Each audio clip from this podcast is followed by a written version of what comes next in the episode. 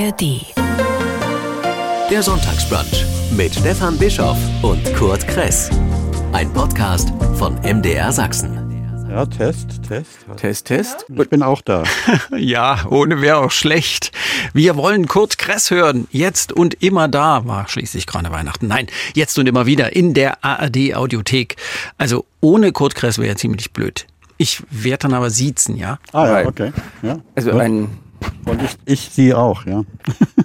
wenn wir dann irgendwie Ganz wohin rutschen, höflich, ist das. Ganz höflich. Ich wäre ja jetzt nicht auf die Idee gekommen, Kurt Kress zu duzen, Warum nicht?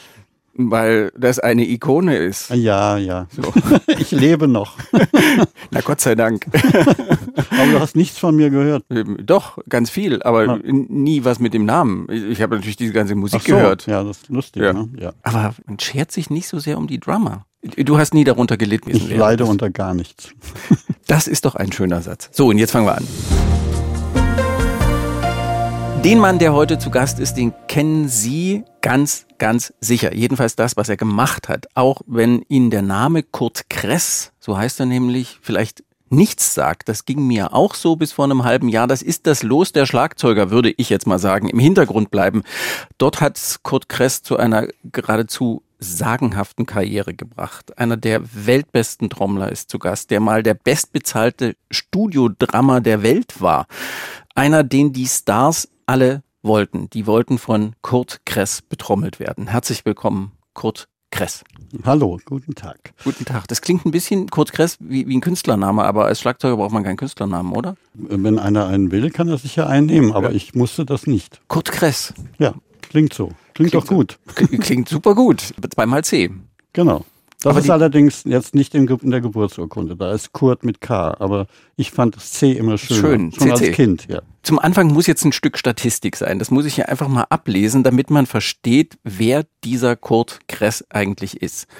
Wir können heute musikalisch eigentlich spielen, was wir wollen. Jeder zweite Titel ist sowieso einer von Kurt Kress oder jedenfalls einer, bei dem Sie Kurt Kress hören werden. Er hat bei 12.000 Songs getrommelt, so Pi mal Daumen. Auf 400 Millionen Alben ist Kurt Kress Spiel zu hören.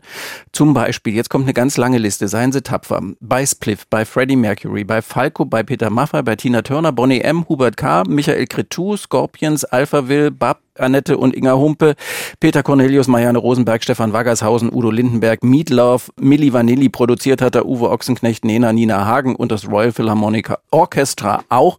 Das ist eine Riesenliste ohne Anspruch auf Vollständigkeit. Die kann nicht vollständig sein, sonst bräuchten wir jetzt hier noch ein paar Stunden mehr. Das will ich nicht. Aber damit Sie ein Gefühl haben, was dieser Mann alles gemacht hat, und der ist nicht 100, gibt es bei dieser Fülle für Sie selber irgendwas, was, was da herausragt, worauf Sie besonders stolz sind? Äh, ich bin stolz, in der Zeit geboren zu sein, in der es unfassbar friedfertig war, bis Mhm. heute in Deutschland. Ich bin stolz darauf, dass ich in der Zeit 10, 11 Jahre alt war, als die Beatles rauskamen und die Stones und ich das erleben durfte, diese Fülle von jungen Leuten, die gemeinsam dann durch die Beatles und die Stones, die haben nämlich nicht nur die Musik äh, nicht ja revolutioniert, die Popkultur, sondern auch die Art, wie man Musik gemeinsam macht, weil bis zu der Zeit, das war mir auch nicht bewusst, waren das ja immer Solokünstler. Mhm. Ne? Die waren alles äh, Frank Sinatra und die ganzen Jazz. Und, war immer Und er hatte irgendeine Band, aber die waren im Hintergrund. Ja, im Hintergrund. Big Band, I don't know. Ja. Plötzlich waren da vier Jungs, die gemeinsam erfolgreich Musik machen. Und das hat plötzlich dazu geführt, dass ganz viele Jungs, viele Jungs, Mädchen noch nicht so, da kommen wir Mhm. auch noch dazu, Ja. äh, gemeinsam plötzlich eine Gruppe gemacht haben. Das gab es vorher nicht. Das war eine unglaubliche Sache. Jeder im Schulhof bei uns hat äh, I Should Have Known Better mit der Mundharmonika gespielt oder haben Bands gegründet. Das, das war eine Revolution. Das war toll, weil äh, plötzlich alle von der Straße waren und zwar im Proberaum. äh, ich habe natürlich es anders gemacht. Ich habe mit einer Mädchenband angefangen. Ah, Drei Mädchen drei und ich. Mädchen und der, der, der Kurt im Hintergrund. Na, Hintergrund, ich bin nicht im Hintergrund, ich sitze in der Mitte. Entschuldigung, in der Mitte, in der Mitte. Ein Schlagzeuger ist ja auch unglaublich wichtig für eine Band. Der hält den Laden zusammen, damit Natürlich. die vorne machen können, damit sie performen können. Ohne den Schlagzeuger würde das alles auseinanderklappern. Genau. Aber wie gesagt, das war meine erste Band, war eine Mädchenband. Insofern bin ich da schon stolz drauf in dieser Zeit, äh, die auch unbeobachtet äh, der musikalischen äh, äh, Fähigkeiten war, weil es gab keine Handys, es hat niemand ein Tonband mitgebracht, es gab kaum Kameras, kleine Kameras, mit denen man filmen konnte. Ja. Also haben wir im Grunde genommen auch Müll spielen dürfen. Es hat ja keinen interessiert. Ich war halt ein süßer kleiner Kerl mit 11, 12, 13 Jahre alt. Äh, und die Mädels oder dann die späteren Bands, mit denen ich gespielt habe, dann mit 13, 14. Äh, ich muss irgendwas gehabt haben, ich muss irgendwas gekonnt haben, sonst wäre ich nicht dauernd wieder in eine andere Band mit Jungs äh, in bessere Bands gekommen und gefragt worden. Mit Insofern, 18 hatten sie schon 30 Alben eingespielt. Ja, echt? Ah, Mhm. Kann Hab ich, sein. ja, ja, habe Ja, ich in der sein. Statistik gelesen. Ja, ich habe mit 15, glaube ich, war ich zum ersten Mal im Studio. Mhm. Und dann ging es gleich los, weil äh, das war einfach noch nicht diese Zeit der vielen Rockstudios. Das waren meistens so Rundfunkstudios, in denen man dann Mhm. So halt mal hier. aufgenommen ja. hat. Ja. Und die Tonmeister rannten alle noch mit weißen Kitteln rum, mit einem Namensschild und mit Coolies drin, so. Mhm. Äh, also es waren noch nicht diese Freaks in den Freak-Studios, in den Rockstudios. So wie Sie jetzt einer sind. Und Ja, ich bin ein Freak, ganz, ganz bestimmt. Und ähm, aber die Aufnahmen, wenn man Orange Peel hört, I Got No Time, das war eine der oder die zweite Aufnahme in meinem Leben. Und die, damit waren wir gleich in den Top 5 oder sogar Nummer 1 in Frankreich.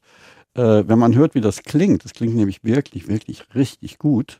Hm. Äh, das waren eben richtig tolle äh, Tonleute, die wussten, was sie tun. Hm. Und insofern, also diese ganze, darauf bin ich stolz und froh und glücklich und dankbar, da Mhm. diese Entwicklung mitgemacht zu haben. Natürlich kann ich jetzt von Passport erzählen, von Klaus Doldinger, von Udo Lindenberg, von Freddie Mercury, von Meatloaf, von I don't know. Äh, das sind viele, viele tolle Erlebnisse, vor allen Dingen international. Die amerikanischen Los Angeles äh, Produktionen, die Sachen, die ich in Mailand, in, in Rio gespielt habe. Ich wurde ja auch nach Rio gebucht. Also ich bin heute immer noch äh, ab und zu in Mailand und spiele für eine Band, die heißt Elio Ele Storie These. Die kennt hier niemand. Das sind Superstars in, in, in, In Italien. Italien. Äh, Schreibe ich mir nochmal auf. für die spiele ich seit die Jungs junge Studenten waren und keiner kannte die. Und irgendwann kam ich wieder hin und sagte zu Elio, komm, wir gehen noch mal einen Kaffee trinken, wie immer, vorne an der Ecke. No, no, no, no, no, no we can't do this. Und so. Ich sag, warum denn nicht? Na, es geht nicht. Und jedenfalls sind wir auf die Straße und das war wie bei den Beatles. Wir wurden Mhm. überfallen. Ne? Da, die waren plötzlich so wahnsinnig berühmt. Ich wusste das aber gar nicht. Mhm. Und die haben riesige Hallen, 12.000er Hallen und Festivals gespielt, 50.000er. Äh, ganz Ja. berühmte Leute geworden. Und dann sind Sie mit denen auch live auf Tour oder Nein, nur im Studio? live, live habe ich, äh, bin ich mich, äh, habe ich selten etwas gemacht, also oft genug. Aber mit Passport oder ich wollte Ja. immer eine eigene Band haben. Das war dann Snowball, meine Band, und Mhm. Kurt Kresklan, die spätere Band. Und ich war sehr gern auf Tour mit Falco. Mhm. Und ich habe ein Jahr lang mal dem Bertram Engel bei Maffei ausgeholfen. Ansonsten habe ich mich live eigentlich nie auf die Bühne mit irgendwelchen Leuten gesetzt. Warum denn nicht? Das musste was Besonderes sein. Mhm. Und das musste mir gefallen, es musste zu mir passen oder ich musste dazu passen, aber ich hatte keine Lust äh, mit vielen anderen, die mich dann auch gefragt haben, auch in Amerika, äh, mit Pino Palladino und dem späteren Sänger danach Freddy ähm, von Free, der Sänger, wie heißt der nochmal? Der Ja. Sänger von Free. Free, genau, der dann, bei, Kopf, der ja. dann bei Queen gesungen hat ja, nach ja, Freddys nach Tod. Freddie Mercury. Und der wollte eine Solotour machen in Ja. Amerika und die haben mich gefragt und ich habe gesagt, hey, für die Kohle, ich kann mir das gar nicht erlauben. Ich habe drei Kinder, ich habe äh, mittlerweile sechs Enkelkinder, ich habe einen Clan zu bedienen und kann da nicht irgendwie für ein paar hundert Dollar die Woche äh, durch Amerika in irgendwelchen Putzen spielen. Und ähm, also solche Sachen habe ich dann leider nicht gemacht, weil es wäre schon schön gewesen. Also wenn ich jetzt 20, Ja. 25 gewesen wäre, hätte ich es gemacht, aber nicht mit 50 oder 55. Und warum haben Sie es mit 20 nicht gemacht? Mit 20 habe ich doch alles gemacht. Da bin Ja. ich von Atlantis zu Passport gegangen und Ja. dann sind wir weltweit unterwegs gewesen. Aber Sie haben ja vor allen Dingen auch damals schon im Studio gespielt. Äh, mich haben viele Leute immer gefragt. Ich habe auch da vieles auch nicht angenommen. Ähm, aber live äh, war ich ja dauernd unterwegs. Wir haben Mhm. ja fast 100 Konzerte im Jahr gegeben. Hm. Wonach haben Sie ausgewählt, für den mache ich da was? Weil ich habe ja vorhin diese ganz unterschiedlichen Namen erzählt. Mhm. Das ist ja eine unfassbare Breite, ja. auch von Stilen und von Musik, die dann hinter, hinten rauskommt. Wonach haben Sie ausgewählt zu sagen, für den trommle ich und für die nicht? Eigentlich, eigentlich immer auch nach dem Produzenten.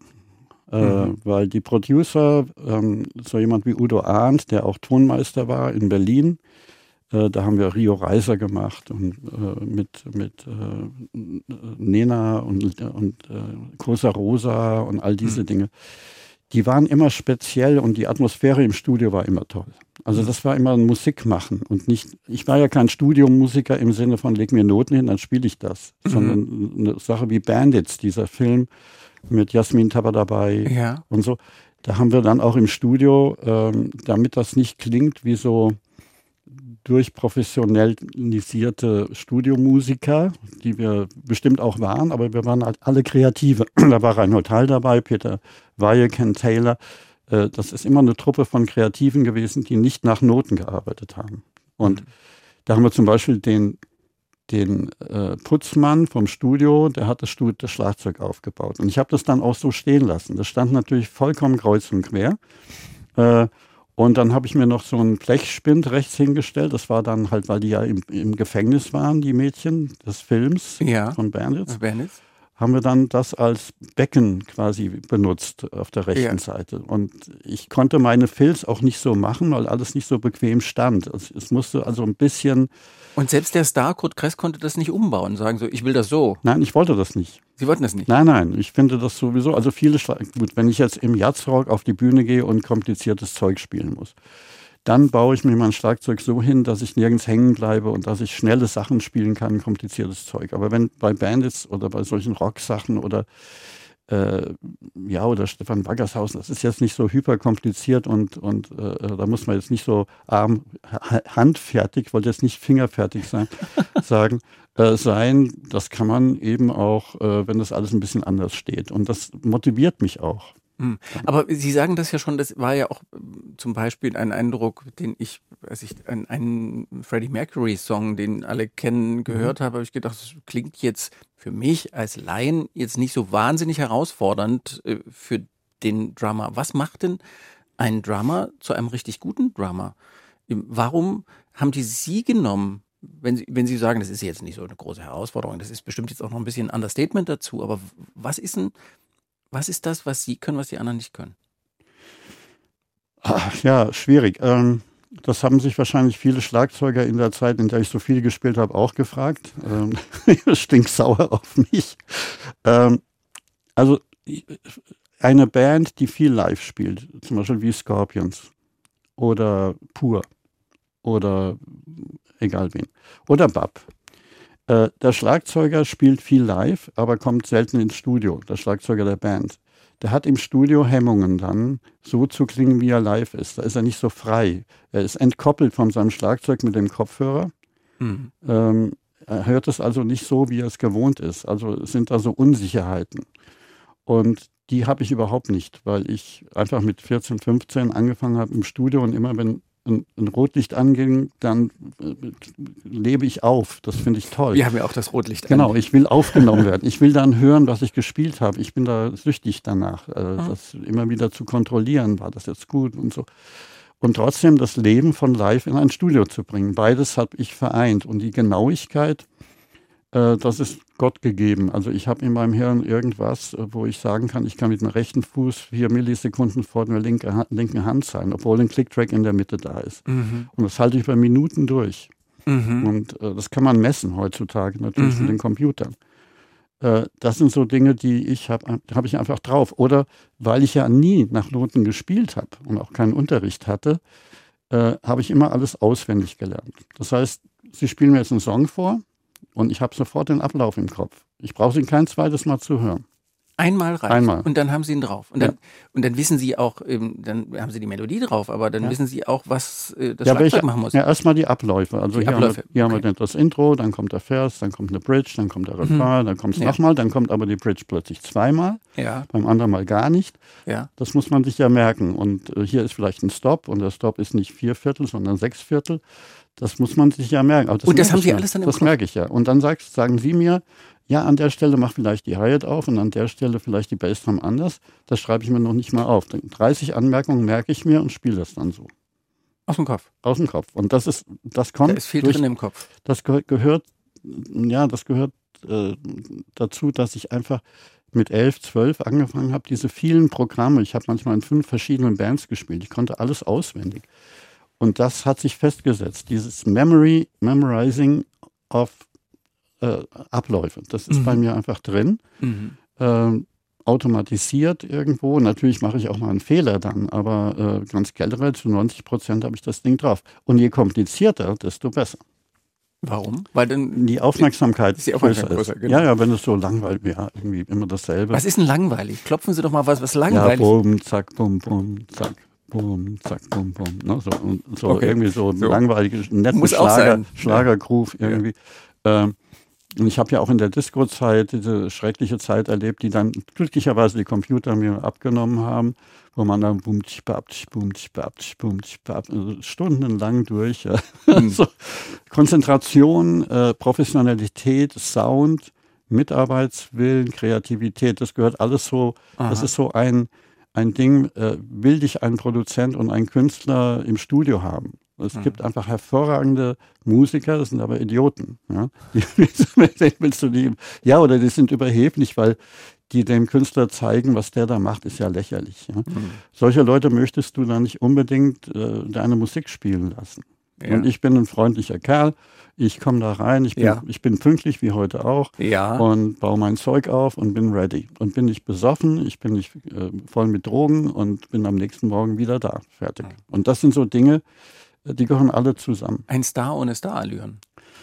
Ach, ich habe schon Allüren. Also wenn bestimmte Di- Dinge, nein, wenn bestimmte Dinge dann nicht passen, dann, also äh, wenn es vor allem um mich geht, wenn ich jetzt für jemanden anderen auf die Bühne gehe, ähm, dann und mein Bereich muss natürlich professionell bedient sein. Ja. Also da muss das richtige Zeug stehen. Da muss das Zeug stehen, das muss, der Soundcheck muss gut sein, die, die Abläufe, der, der Engineer muss gut sein, der Sound muss gut sein und, und, und. Klar, da kümmere ich mich natürlich schon extrem drum. Und wenn das nicht funktioniert, dann gibt es auf die Mütze. Weil Kurt Kress hat Ansprüche.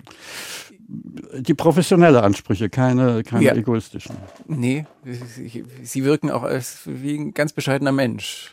Und sie haben sich Ich ja bin auch nicht bescheiden, das ist, nein, nicht bescheiden. Aber warum ist das schlecht, bescheiden zu sein? nein, nein, ich bin, sag mal, was meine Person angeht, ja, eher schon, ja. Ja, es geht nicht, sie, sie machen keinen Rummel um ihre Person. Nee. Ich habe sie angeschrieben. Mhm. Ich habe ihnen gesagt, dass ich keine Ahnung habe, weil ich den Namen vorher auch noch nicht gehört Eine habe. Unverschämtheit. Eine Unverschämtheit, genau. Da hätten sie sagen können, mit dem spreche ich nicht. genau. Im, Na, das finde ich ja gerade interessant. ja, aber es war so eine unkomplizierte Kommunikation und ich hatte fragst aus mir gedacht, ein Star. Was für ein, was für ein Typ. Was hat der alles gemacht im, der, der sagt bestimmt nicht ja. Und dann hat er aber ganz schnell ja gesagt. Danke. Ja, ich muss mich ja auch promoten für meine eigene Show. Ähm, Ja. Das ist auch sehr witzig, da Frontmann zu sein. Aber, Darüber reden wir gleich noch. aber ja, ich habe natürlich, Talks. ich habe aber auch mit so Leuten wie mit Udo Jürgens in seiner Wohnung in Wien fünf Tage lang verbracht und wir haben Wien unsicher gemacht zusammen oder mit Freddy hier in München. Freddie essen gegangen. Mercury. Genau. Äh, Und wenn man die Leute dann so kennt, also wenn man sie nicht als Fan kennt, sondern im Studio ist man ja dann ähm, ein Kollege. Also das hört sofort auf, dieses, äh, ah, du bist jetzt Udo Jürgens oder du bist jetzt Freddie Mercury oder du bist Hm. Saga. Irgend- Sobald man Musik miteinander macht, hat der andere genauso viel Schiss vor dir oder wenn überhaupt wie, wie du vor ihm. Also man will gemeinsam was Schönes machen und dann hat man eine andere Basis miteinander zu kommunizieren, zu sein und zu reden. Und da sind keine Diven dabei unter dieser langen Liste, die ich hier vorgelesen habe. Natürlich, ein, ein Freddie Mercury ist eine, war eine Diva, aber nicht, wenn wir zusammen waren. sondern das ist natürlich auch im Studio, die, die Gesten bei ihm, wenn er die Musik gehört hat, hat genauso wie auf der Bühne agiert. Ja, das ist dann, das ist der Typ halt. Ja, die Arme hochgerissen. ja, der ist, ja, geht's los. extrovertiert und Ja. das, das ist einfach ein wahnsinniger Mensch äh, äh, mit, äh, mit englischem äh, Understatement trotzdem, ja, also privat und, und Restaurant. Der würde nie jetzt eine Bedienung irgendwie blöd behandelt haben, nur weil er Freddie Mercury ist oder irgendwie, ich muss jetzt dort sitzen oder da sitzen. Der setzt sich einfach in die Ecke und, man Mhm. unterhält sich über das Leben und, äh, Mhm. und ist fröhlich. Ja, das ist Und, schön. und Sie, Sie sagen jetzt quasi, die sind alle so? Nicht alle, äh, die minderen äh, Fähigen, die sind am schlimmsten. Also die, Ach so. Die, die absoluten Stars, Phil Collins oder so, das sind einfach nette Kerle. Oder Angus Young, den kenne ich seit der 16, 17, da waren die Vorband zu uns in, in Sydney. Und da kam, da kam Das ist auch eine schöne Geschichte. ACDC als Vorband. naja, die haben damals äh, uns bewundert und äh, sind als Vorband und ich, ich Für Passport. Für Passport, ja. Wir Ja. waren eine Jazzrock-Band und okay, die durften jetzt vor uns spielen. Und Angus geht so raus und ich sage zu unserem Bassisten, guck mal, der hat eine Schuluniform an. Und wir so, hä, was ist das denn? Und dann spielten die da ihren Rumpelrock so ein bisschen. Ja. Das war jetzt noch nicht das ACDC-Event. und ein Jahr später waren die Weltstars. Und sein Manager rief mich an vor sechs, sieben Jahren. Äh, Kurt, you know me from Warner in New York und so. Und ich, ja, ja, ach so, was machst du denn? Ja, ich bin jetzt hier irgendwas Co-Manager von ACDC und der Angus hat gefragt, ob ich, ob er diesen Trommler kennt, diesen deutschen Trommler, der die Becken verkehrt rum hatte, so Ja. Chinese Cymbals. Ja. Und sagt er, ja, ja, ich kenne ihn, das ist Kurt Grass und so. Und ich rufe ihn mal, ja, ruf ihn an, der soll mal kommen. Und dann bin ich nach Stuttgart und habe mich mit Angus getroffen dann, also ich habe das Konzert gehört und anschließend waren wir dann im Hotel bis morgens um fünf und haben gequatscht. Und das war unheimlich nett. Das war eben dann so, der war halt damals ein kleiner Kerl und heute ist er halt ein Superstar. Na und, aber er ist immer noch Angus Young. So wie Sie ja auch als ganz kleiner Kerl angefangen haben. Ich kann, Sie sind jetzt 71. Im, Sie haben mit 10, 11 oder irgendwie so angefangen. 60 Jahre tun Sie das schon. Ich habe mich dann immer gefragt, was haben die Eltern dazu gesagt, wenn der Typ immer unterwegs war? Sie waren ja damals dann auch schon unterwegs mit Bands XY. Noch viel schlimmer. Äh, also einmal komme ich aus dem Hotelbetrieb. Meine Eltern hatten ein Hotel Mhm. und da waren zwei Kinos, eine am Hotel und einen noch weiter weg in Steinau. Das ist Schlierbach bei Wächtersbach oben im Vogelsberg. Also alles hessisch. hessisch und in, in einem Dorf sozusagen. Aber mein Vater hat immer schon früher auch in Frankfurt, als er Hotellerie gelernt hat, Gitarre gespielt, den nannten sie immer Django. Und er hatte mit nicht Albert Mangelsdorf, aber mit Emil Mangelsdorf und mit Horst Lippmann eine Band. Lippmann und Rau waren damals die größten Veranstalter Europas. Die haben die Stones-Tourneen alles Ja. gemacht. Da musste der Verständnis haben, der Vater. Der hatte automatisch Verständnis. Der war derjenige, der immer, weil wir auch Musikboxen hatte er und so in verschiedenen Kneipen stehen und Spielautomaten und so. Da musste er immer Schallplatten holen, ne, Ja. die man dann in die Musikboxen Ja. legt. Und der kam Ja. immer mit den Beatles, mit den Stones, mit Platz für den Tiers, mit den neuesten Sachen an und Mhm. hat die uns quasi gebracht. Und äh, mein Opa, der war auch Schlagzeuger und äh, konnte auch Klavier spielen und konnte rappen. Der war also ein irrer Vogel, zwei Weltkriege hinter sich, zweimal in Gefangenschaft, aber ein fröhlicher, wahnsinniger Typ. Insofern waren wir so eine Künstlerfamilie, so ein bisschen auf der männlichen Ecke. Mhm. Aber Und- ja nicht hauptberuflich, sondern Hotel, nein, nein, Hoteliers. ja, ja, genau. Also mein Vater hätte es schon gerne hauptberuflich gemacht, aber musste ja das Hotel dann führen und Ja, übernehmen.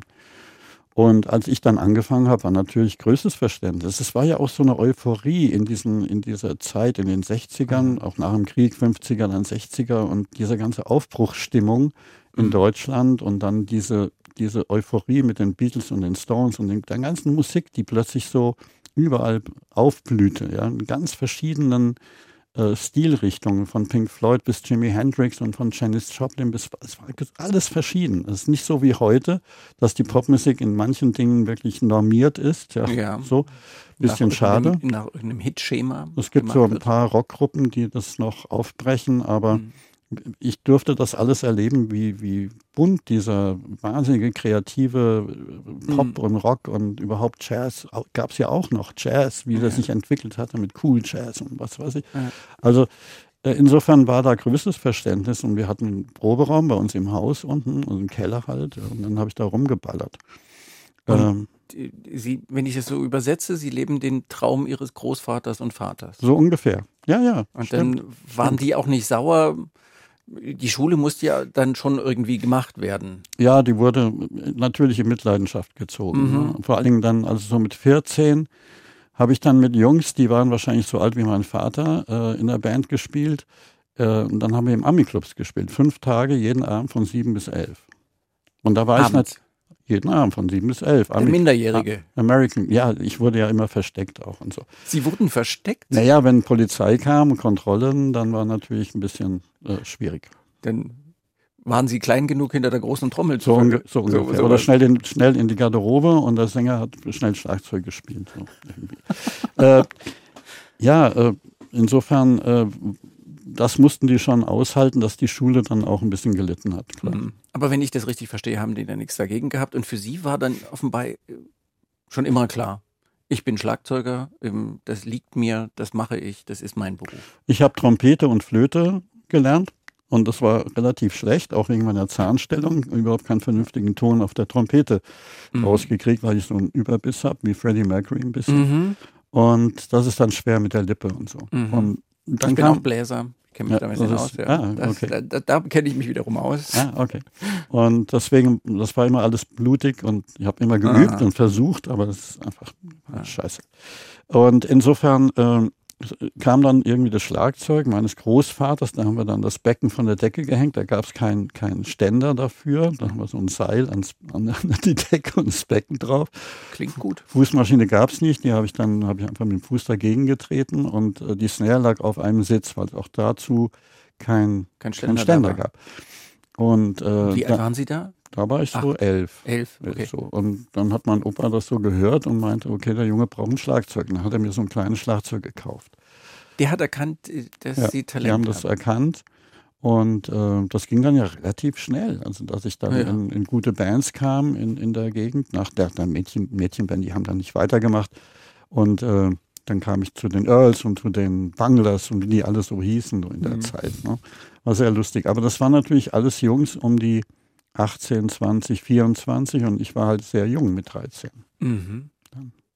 Aber Sie haben das vorhin ganz am Anfang so, wusste ich nicht, ist das jetzt ein Statement oder weiß er das wirklich nicht so ganz genau oder lässt sich das einfach schlecht beschreiben, was Sie haben, was das ist, was, was, was, in, was Ihnen, in, innen drin ist, warum das so super klappt? Ich habe keine Ahnung. Das weiß man nicht. Das ist, eine, das ist ja auch eine Sympathiesache. Ja. Ähm, was man da kann, das ist mir heute noch nicht klar. Also wenn ich mich heute hinsetze und spiele, spiele ich eben. Also ich übe nicht. Ich, ich setze mich da hin und spiele auf der Bühne, auch bei meiner Show. Ich sage den Leuten nicht, dass ihr denkt, ich mache jetzt hier, das habe ich jetzt geübt, was ich mache. Ich mache jetzt irgendwas, was mir gerade einfällt, was jetzt in dem Raum, wie ich muss mich auf den Raum einstellen und dann spiele ich so, was mir der Raum auch gibt. Und äh, das ist Fantasie, das ist äh, Background, das ist äh, alles, was man so im, im, Hirn hat und was der Abend einem gibt oder auch das Publikum. Mhm. Wenn ich merke, die reagieren, äh, dann reagiere ich darauf auch.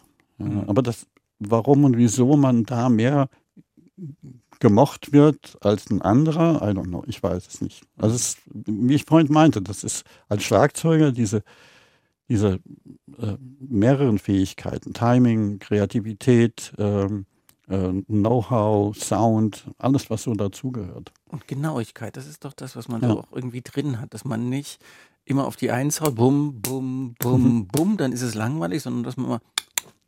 Ja, aber es geht noch viel weiter. Du musst ja die Power beim Schlag, das kommen wir dann in, in Schlagzeugtechnik, aber die Power beim Schlagzeug ist nicht die Lautstärke. Die Power kommt vom Sound und die kommt von der Gleichmäßigkeit. Also wenn du auf der Snare, wenn du ein, das die kleine Trommel ja. im Schlagzeug, ja. immer da triffst, dann triffst du dort, beim nächsten Schlag triffst du da, dann bist du mal leiser, dann bist du mal lauter. Ja. Dann ist das Blödsinn. Das muss eben dann gleich klingen. Gleich klingen, auch die Lautstärken zwischen den ganzen vier Gliedmaßen, die man da in Einsatz bringt. Das muss ja koordiniert und vor allen Dingen im Studio passiert es ja, dass man einsteigt. Das heißt, man hat irgendwo einen Fehler oder man will irgendwas anderes haben, dann hat man gesagt, wir steigen an der Stelle ein. Und dann gehst du bei dem Song an eine gewisse Stelle und dann drückt der Tonmeister auf den, auf den Knopf und bumm bist du dann wieder drin. Das heißt, du musst aber genau die, du musst wissen, was hast, wie hast du die Hi-Hat offen gehabt, ja. wie laut warst du, hast du hier gerade einen Fill vor, welches Becken hast du da benutzt, ah. welches Becken klingt aus, wie laut, dass man nicht den ah. Ausklang plötzlich abschneidet oder du brauchst ja. auf dem linken ja. wegschneiden, auf dem Also du musst es ja alles wissen, ah. was da technisch auch passiert, damit du damit arbeiten kannst. Und das habe ich sehr jung gelernt. Hm. Und Sie haben, sind aber offenkundig ein Naturtalent. Ja, ja, klar, das ist ja. klar. Weil mein, mein, Lehrer, ich hatte ja mal fünf Stunden an der Hochschule in Frankfurt, den Professor Karl Setzer, war der erste Schlagzeuger der Frankfurter Oper. Und ich kam da an mit Jeans, Cowboystiefeln, äh, äh, Lederjacke, äh, lange Haare und das war alles verboten. Das war ja, das geht ja gar nicht. An der Hochschule, ja, so und jemand, der Rock und Jazz spielt, das ist, geht überhaupt nicht. Ne? Aber der hat mich geliebt. Ja, Karl und ich, wir saßen dann da und ich habe eigentlich weniger Unterricht von ihm bekommen, als äh, wir haben uns über die Ästhetik des Spiels und über klassische Musik und alles Mögliche unterhalten. Und er hat mir dann auf der Snare mal so gezeigt, seine Technik. Und vor allen Dingen hat er mir die Notenwerte gezeigt. Also was ich alles schon konnte, ja. das war klar. Und er hat mir nur gezeigt, was ich da mache. Das habe ich noch nie auf Noten gesehen. So, und Weil sie mit, einfach aus dem Bauch gemacht haben. Ja, ja, da hat guck mal, das sind, das sind 32, 16, Achtel, Viertel, das sind die Noten und, äh, und das spielst du jetzt gerade. Und dann spielte er mir eine Etüde vor, also einfach auf einer Seite so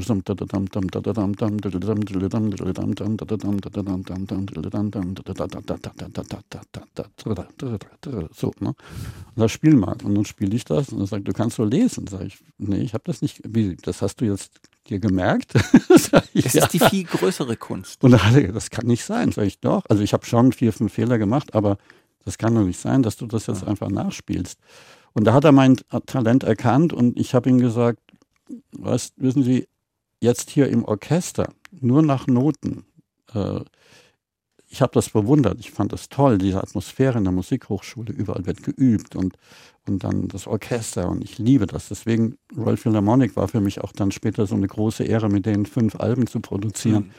Mhm. Ähm, und das war einfach toll, aber ich konnte mir nicht vorstellen, dass ich da so beamtös mein Leben verbringe. Beamtös. nee, ich äh, denke dann auch, dass vielleicht es wird schnell langweilig für Kurt Kress. Das wäre sehr langweilig geworden. Ja. ja, weil ich kann es einfach nicht verstehen, wenn man sein Leben lang Beethoven, Bach und alles übt und das dann immer noch mit 50, 60 nach Noten spielen muss. Das war für mich oder ist für mich immer noch unbegreiflich. Hm. Weil ich weiß doch auch als Schlagzeuger, da kommt da hinten nämlich das Becken mal wusch, da mhm. muss ich doch nicht die ganze Zeit den Dirigenten zugucken und die Notenzahlen mitlesen. Das, äh, mhm. das habe ich, das ging mir nicht in den Kopf. Mhm. Und Sie wollten wahrscheinlich auch nicht Ihr Leben lang einfach ähm, nee. wie Passport klingen und eben auch kein Beethoven Ihr Leben lang spielen, sondern mal das und mal das und mal das und sich immer wieder verändern das ist etwas, äh, ich wollte natürlich genauso berühmt werden wie Ringo Starr oder, ähm, äh, oder Paul McCartney und dann die Mädchen vom Hotel und alles und das, was man so mitgekriegt hat. Das war natürlich schon toll, ne? Und dann viel ja. Geld und dann Flugzeug und so. Äh, da hat ja jeder von geträumt oder träumt auch heute noch jeder davon, der ah. sowas macht. Der will ja auch nicht nur berühmt sein, sondern vielleicht auch Geld verdienen. Mhm. Ähm, aber für mich war dann irgendwann doch ähm, der Gedanke, dann doch immer wieder Satisfaction und äh, Jumping Jack Flash und auf Tour dann einmal in drei Jahren zu spielen, das wäre mir zu langweilig geworden. Also als mhm. Schlagzeuger fand ich mhm. diese Herausforderung in verschiedenen Stilarten einzutauchen und zu lernen auch. Ich musste ja auch lernen, wie ein Dreivierteltakt in Wien und wieder in München gespielt wird am Schlagzeug. Das ist eine andere Art äh, vom Timing und vom, vom Schwung her. Ja. Und die Wiener sind schwungvoller oder? Ja, äh, der, weil die den erfunden in, haben. In sozusagen. Bayern ist es verzögerter. Das, äh, das kann man kann man jetzt theoretisch nicht so äh, erklären. Aber gerade so im Bierzelt, also diese diese Ne? Die Schunkelmusik. Ich, ich habe jetzt an, an, an, an Strauß gedacht, an Strauß. Strauß-Walzer. Ja, ja, das ist, hat alles ein spezielles Timing. Und äh, das ist auch im Rock'n'Roll übrigens so. Also wir haben ja mit, äh, mit Peter Kraus, habe ich übrigens auch co-produziert, zwei Rockalben, Rock'n'Roll-Alben, wo, Ja. wo ich zum ersten Mal in meinem Leben Chuck Berry, mit dem ich übrigens auch gespielt habe, äh, Gibt es jemanden, mit dem Sie nicht gespielt haben? Genau, andersrum. Und äh, da haben wir dann überhaupt mal analysiert, wie haben die das eigentlich, warum schwingt das so komisch? Also ähm, warum, was ist, was ist der Drive in der Musik? Wie, Ja. wie spielt denn der Schlagzeuger? Und dann habe ich entdeckt, dass die früheren Schlagzeuger, die sollten, die sollten so Sechzehntel spielen. Aber das waren alles Jazz-Schlagzeuger. Die konnten eigentlich gar nicht mit der rechten Hand Ding, Ding, Ding, Ding, Ding, Ding, Ding spielen. Die konnten Ding, Ding, Ding, Ding, Ding, Ding, Ding, Ding. Also eher triolisch gedacht. Mhm. Jetzt war da so ein Zwischending. Das, geht, das ist so ein Zwischending zwischen Mhm. Sechzehntel und Triolisch. Mhm. Und das gab diesen merkwürdigen Swing, diesen merkwürdigen Groove dann in, in diesen Mhm. Chuck Berry-Nummern auch. Mhm. Und das habe ich dann versucht nachzumachen. Das ist relativ gut gelungen. Äh, Wir haben ein altes Schlagzeug geholt und haben alte Becken geholt und haben nur zwei Mikros drüber und ein Mikro drei Meter vor die Bassdrum gestellt. Also nicht die einzelnen Trommeln abgenommen, sondern eigentlich fast so wie früher, wobei die früher sogar nur Mono hatten. Ja, also quasi alles als Gesamtsound. Genau. Und äh, dann haben wir diesen, diesen Drive untersucht. Und bei den Beatles haben wir dann festgestellt, wir haben auch einen Beatles-Song aufgenommen in dem Rock'n'Roll Feel. Und da haben wir festgestellt, dass die Beatles früher alles mit den Viertels durchgeklatscht haben. Die haben einfach, wenn du mal genau, hören Sie sich das mal genau an, dann hören Sie, dass die überall äh, Ringos Schlagzeug oder den Groove Mhm. stabilisiert haben mit Viertelklatsch. Mhm. Klatschen. Also wirklich klatschen? Klatschen. Okay. Klatschen. Ganzen Damit man Song- schön mitklatschen kann. die klatschen na, einfach nur, um den Sound zu stabilisieren, nehme ich mal Ja. an. Die Engländer waren ja immer sehr findig und äh, Ah. die Producer. Äh, und das war ja auch noch Mono. Und äh, um das irgendwie zu stabilisieren, haben die dann durchgeklatscht. Um diesen, wahrscheinlich den, den Sound in der Mitte, man hört es nämlich gar nicht richtig. Aber wenn man im Studio mal so richtig analytische Speaker hat Ja. und ganz genau reinhört, dann stellt man das fest. Sie müssen das absolute Gehör haben. Nein. Ja, im Rhythmischen schon, ja. Das nervt mich auch, wenn, wenn ich Unrhythmisches höre, das macht mich vollkommen verrückt. Aber Mhm. Ist, ist so. Ja. Wir haben jetzt hier Kopfhörer auf. Ich habe jetzt vorhin gedacht, als wir uns einpegelten, naja, bei dem musste wahrscheinlich ganz laut drehen, weil der hat ein ruiniertes Gehör. Haben Sie offenkundig nicht. Äh, doch, in den Höhen ist viel weg. Das ist klar. Aber das ist auch altersbedingt auf der einen Mhm. Seite, aber dafür, was ich abbekommen habe an Clicktracks Ja. und an, an, an Lautstärke. Lautstärken, Ja. äh, dafür ist es eigentlich noch okay. Ja. Aber wenn, wenn ich, also ich habe auch ein Hörgerät, also das benutze ich manchmal, äh, gerade wenn viele Leute oder es gibt Menschen, die reden nicht richtig äh, sauber, ne? Und Mhm. dann wird es dann anstrengend oder in manchen Lo Lokalitäten, dann benutze ich das schon, das ist entspannt. Das ist dann nicht so Mhm. anstrengend. Mhm. Aber ich höre alles, Mhm. klar. Und haben Sie, während Sie gespielt haben, manchmal einfach irgendwie was gehabt, was Ihr Gehör schützt? Das ist ja Nee. ein wesentliches Arbeitsmittel. Wenn Sie nicht mehr hören, können Sie nicht mehr der coole Drummer sein. Naja, auch wenn die Hände kaputt gehen. Ja, die Hände kaputt gehen, ja. Ja, ja klar, das Ja. ist ja alles ein wahnsinniges Risiko. Äh, Ja. na, eigentlich so ein Musikerleben. Ja, na klar, ja. Man, man, man fällt auch mal hin und man. Ja. was Ist mir ja passiert mit meiner rechten Hand. Ich habe ja mal Bäume einge... dachte, ich muss für meine Kinder mal Bäume pflanzen und da waren ziemlich viele Steine im Boden, hat meine rechte Hand mich verletzt und die Ärzte sagten dann, das wird steif, da können, können wir eigentlich nichts mehr machen. Und Wie war das damals für Sie? das war schrecklich. Ich habe mir dann mit Gaffertape die Stöcke an die Hand, ich war gar- sogar noch mit Passport auf Tour Ja. und habe dann die Stöcke mit Gaffertape an die Hand geklebt, so, damit ich irgendwie, da musste ich halt so eher steif halten Aha. und war sehr schmerzhaft. Ähm, aber beim Skifahren bin ich gestürzt auf die Hand, ungefähr ein Jahr später. Und das war ein brutaler Sturz und äh, dann war das weg. Das war dann plötzlich alles warm in der Hand und einen Tag später war dieser Schmerz weg. Also das war großes Glück. Äh, aber da kann viel passieren, schon klar. Und das ist vielleicht auch ein Gedanke immer in meinem Leben gewesen, also abgesehen davon, dass alles, was man immer macht und viel macht, langweilig wird. Äh, habe ich irgendwann mal an meinem Schreibtisch gesessen und hatte mal einen Tag kein Konzert und kein Studiotag. Und danach habe ich zu meiner Frau gesagt, wie alt war ich denn da? 26? So. Äh, heute habe ich in meinem Kopf mehr für uns getan als die ganzen Jahre davor. Und das ist wieso das denn? Ja, ich habe nachgedacht. Mhm. Und dann habe ich mir überlegt, ich muss äh, auch in Richtung Produktion, Verlag, da habe ich Verlag gegründet. Mit 25 hatte ich ja meinen ersten Verlag schon. Mhm. Äh, und ich muss wirtschaftlich auch die Familie irgendwie irgendwo hinbringen. Mhm. Und das war immer auch so mein Gedanke, auch andere Dinge zu tun, Verlag, Geschäft. Äh, meine Verträge, meine Tonträgerverträge habe ich alle selbst gemacht. Die Anwälte, die mich dann beraten haben, die haben mich alle zum Teufel gejagt dann irgendwann, weil ich fand, dass die ganz schlecht waren und nur viel Geld verlangen. Das konnte ich selbst besser. Und die haben gedacht, mit dem Musiker können wir was machen, der hat sowieso keine Ahnung. Ja, ich fand das schon teilweise, das waren eitle Fatzken, viele davon. Ja. Die dachten jetzt, ja. ja Anders als die großen Musikstars. Ja, die fanden sich alle schon toll. Ne? Äh, aber äh, ich, ich habe die Fehler erkannt, äh, die sie machten. Vor allen Dingen, das muss man ja auch wissen, dass viele, also nicht natürlich nicht alle, aber einige davon für beide Seiten arbeiten. Also für die Tonträgerindustrie und dann wieder für den Künstler. Und mhm. das ist mhm. natürlich eigentlich auch nicht gerade lauter. Mhm. Mhm. Ja, weil, ja. ne, der denkt dann immer schon, na gut, das akzeptieren die sowieso nicht. Also ja. gehe ich da gar nicht erst auf den Punkt ein. Und ich sage, warum nicht? Weil das ist für mich vollkommen unlogisch, dass dieser Punkt überhaupt verlangt wird. Und habe dann schon so, war, ich war immer ein bisschen böse. Aber, aber Sie, Sie waren ja als ganz junger Mensch schon ein, ein Star. Sie konnten doch wahrscheinlich sagen, entweder ihr macht den Vertrag so, wie ich das will, oder ja. Dankeschön. Naja, also so ist es auch nicht. Also die Industrie war schon sehr stark. Äh, heute ist ja sowieso alles anders. Aber das ist ein anderes Interview, da brauchen wir nochmal drei Stunden. Ja, ja, ja. Im, ich würde gerne nochmal an, diese, an diesen Punkt gehen, wo Sie sich die, die Hand kaputt gemacht haben. Ich habe das gelesen gehabt und habe dann gedacht, da muss doch für den die Welt zusammengebrochen Ja, ja, beinahe, ja schon. So.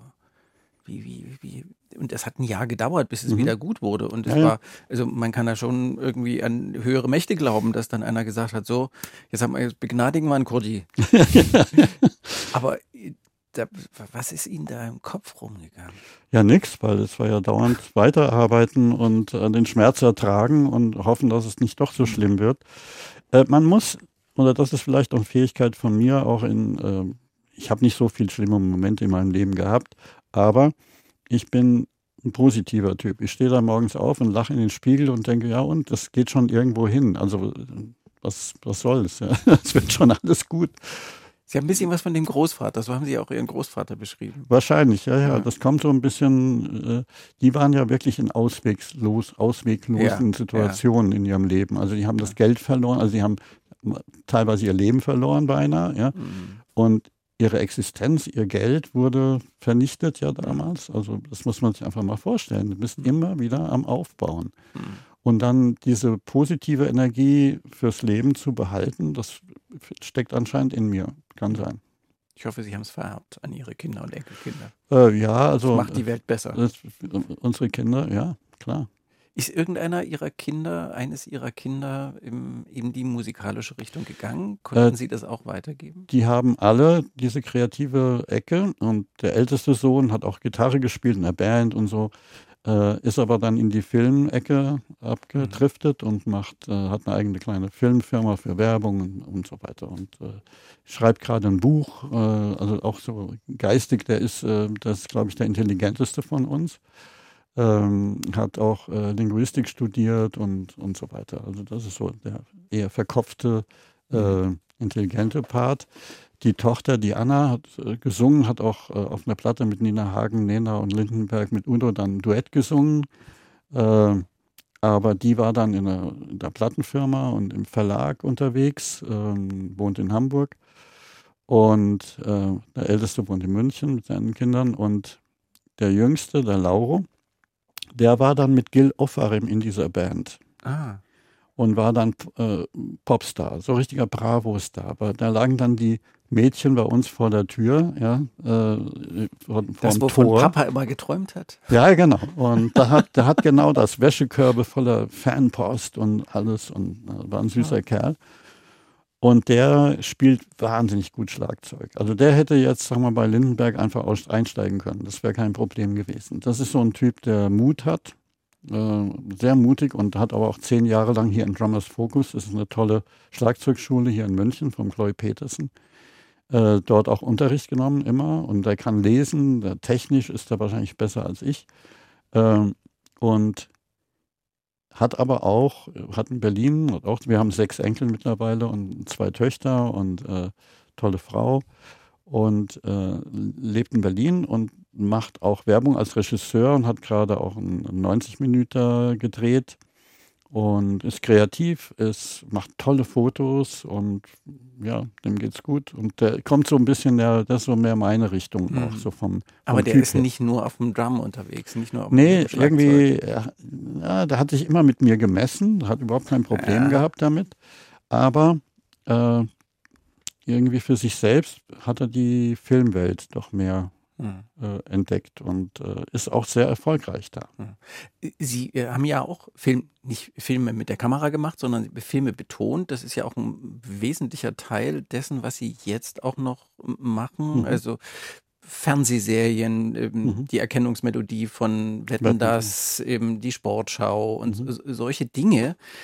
Wie war das? das ist ja, ich habe immer gedacht, das muss doch was völlig anderes für den sein. Da, da geht es ja nicht darum, dass man genau trommelt, sondern da muss man in ganz kurzer Zeit eine klare Botschaft rüberbringen. Genau. Ja, das ist aber, äh, das hat mich sein. immer interessiert und ein Freund kam dann, der war hier äh, beim Kläuber in, in der Firma magst du nicht mal eine Serie vertonen? Das haben wir noch nie gemacht, keine Ahnung, wie ich die Musik überhaupt aufs Bild kriege. Mhm. Und dann haben wir sofort, äh, das hieß ähm, Hagedorns Tochter, eine tolle ZDF-Serie bekommen und haben die einfach vertont. Und Aber was heißt denn einfach vertont? Weil Sie, ja, Musik, Sie müssen ja alles anders muss, machen. Ja, Musik erfinden für, ja. für die Szenen. Und dann haben Sie das angeguckt und haben dann ja. gesagt, das klingt ja, jetzt genau, so. Genau. Und äh, mit meinem Freund Chris Weller, mit dem arbeite ich seit 30 Jahren zusammen. Ja. Äh, der wieder von der Orchestrierung alles drauf hat und ein wahnsinnig ja. guter Pianist ist. Und mit dem zusammen mache ich bis heute, nicht nur mit ihm, also wir sind sechs Komponisten, die zusammen äh, Serien vertonen, Shows vertonen, Quizshows äh, oder ähm, äh, wie heißt diese äh, Comedy, Comedy äh, wie heißt denn das? Quatsch äh, Comedy Club? Quatsch Comedy Club, die, ja. die Titelmelodie ist auch ja. von mir zum Beispiel. das macht einen riesen Spaß. Also für mich ist das einfach ein, ein toller Spaß, ähm, solche Dinge zu tun und Filme zu vertonen, für den Regisseur oder mit dem Regisseur äh, zu entscheiden, was ist hier gut, was ist schlecht. Und ich versuche dann auch immer, wenn es eine Serie ist, für die Serie einen eigenwilligen, eigenwilligen Sound zu finden, dass man Wiedererkennbarkeit. Sagt, ja, und einfach von den Melodien, aber auch, dass man sagt, man begrenzt hier die Band, man nimmt nicht alles, was es gibt, sondern man sagt, die Band hat hier nur einen Geiger, zwei Gitarristen, einen Schlagzeuger und eine Tuba von mir aus. Ja. Also, mhm. dass man da schon unique ist mhm. und nur mit diesen Mitteln sich selbst begrenzt, sonst langst du sämtliche Farbtöpfe immer. Dass man da einfach immer eine Band kreiert. Das finde ich eigentlich eine witzige äh, Vorgehensweise, die auch immer hilft. Da sind Sie jetzt noch weiter im Hintergrund, als Sie. Das ist doch schön. Ist es schön, ja? ja, ja, klar. Also äh, haben Sie mal Beckham angeguckt auf Net Netflix? Diese, die, die Serie über, über die, Beckham? Die Doku ja, ja. unbedingt ansehen, weil ja. wenn man diese Berühmtheit erreicht, das ist, das ist unfassbar. Also das ist einfach vielleicht auch schön in manchen Momenten, aber was der alles erlebt hat und auch Sie, äh, Spice, mhm. ist brutal. Das ist das durchzustehen und da zu überleben, ist, ist eine Kunst. Mhm.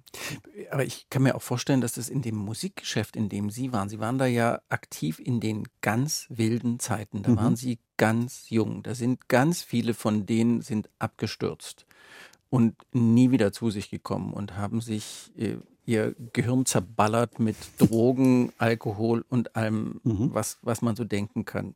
Hier sitzt ein sehr gesund wirkender Mensch, der nicht nur gesund wirkt, sondern offenkundig sein ganzes Leben irgendwie gesund war, sonst hätte er das alles nicht durchgehalten, was er durchgehalten hat, diesen, dieses wilde Leben.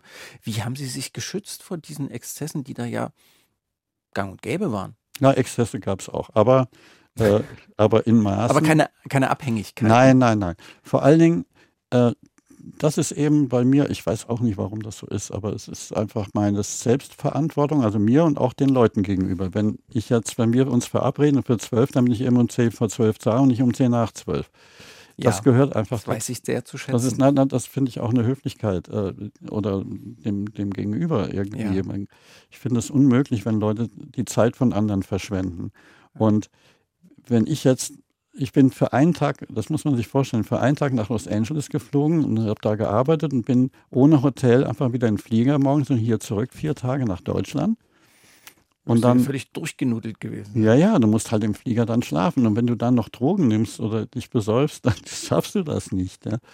Und dann bin ich nach vier Tagen wieder nach Los Angeles und dann haben wir da wieder eine Woche und dann wieder zurück und so. Äh, oder nach London und dann am nächsten Morgen musste ich, äh, was weiß ich, um 6 Uhr aufstehen zum Flugzeug und dann hierher und dann wieder am nächsten Tag nach, nach Paris und von da wieder nach Mailand das ist eben anstrengend. Da kannst du dir nicht erlauben, äh, dann auch noch irgendwelche Sachen dir reinzuballern und nicht fit zu sein. Das geht nicht. Mhm. Das hört sofort auf, dann wirst du sofort einfach nicht mehr gebucht, ist doch klar. Mhm. Aber das ist so ja so eine ganz rationale Ebene. Na. Die hatten Sie immer mit dabei. Die habe ich dabei und ich will auch keinen, ich möchte mich, äh, ich möchte auch jeden Tag gut sein. Äh, mhm. ne, und nicht irgendwie da ablusen, weil ich jetzt gerade nicht, weil ich müde bin oder so. Ja. Ist doch blöd. Ja. Das, ich kann mir vorstellen, dass das eben anerkannt wurde, weil der ja. War einfach immer auf dem Punkt ja. und er war einsatzbereit und man konnte ihn hin und her fliegen und er hat abgeliefert, was er abliefern musste, aber sie waren noch wahrscheinlich dann noch ein bisschen der Sonderling, der mit dem man keinen Spaß haben kann. Nee. Spaß schon, aber den eben nicht, den aber Sie jetzt nicht. meinen. Ja, ja, ja, ja. nein, nein, aber so Leute, zum Beispiel Frank Farian, Bonnie M. und ja. was der alles gemacht hat, Milli Vanilli ja. und so. Der Frank. Der war auch schon hier so. Der hat nie Sendung, Drogen, ja. nie Alkohol, äh, der trinkt kein Alkohol. Das ist einfach ein, das ist ein totaler Workaholic-Freak. Ähm, und Dieter Dirks zum Beispiel, der Scorpions produziert hat und, und, mhm. und, der mich sehr gefördert hat, der mich zu Ike und Tina Turner, der hat mich letztendlich auch zu Passport gebracht, weil der allen immer erzählt hat, ja, der Kurt Kress, dann müsst ihr und so. Und der, der Dieter ist auch so ein Typ, der nie Drogen, nie Alkohol angefasst hat. Sie hatten die richtigen Vorbilder. Ja. Und Sie haben wahrscheinlich auch gesehen, wie man sich abschießen kann. Sie haben ja auch mit mit Ike Turner gearbeitet, der ja ein ja. gruseliges Beispiel für das äh, wäre. Ja, der war extrem, das stimmt. Ja. Aber Tina nicht. Tina war eben äh, eine tolle Frau. Die war ja damals, wo wir mit ihr, also meine Freundin, damals heutige Frau, mit ihr in Los Angeles waren, äh, war die 35, 36, eine junge Frau. Ja. Mhm. Mit der sind wir dann einkaufen gewesen und die hat Essen zu Hause gemacht für uns. Und mhm. eine tolle, nette Frau. Er, ja, unmöglich. ja. Wenn Sie von all diesen Stars erzählen, frage ich mich, warum gibt es keine Biografie von Ihnen? Sie könnten so viele Geschichten erzählen, wie Tina Turner Mittagessen kocht. Ehrlich gesagt habe ich die geschrieben, nicht also keine Biografie, sondern Sie kennen vielleicht Jan Weiler.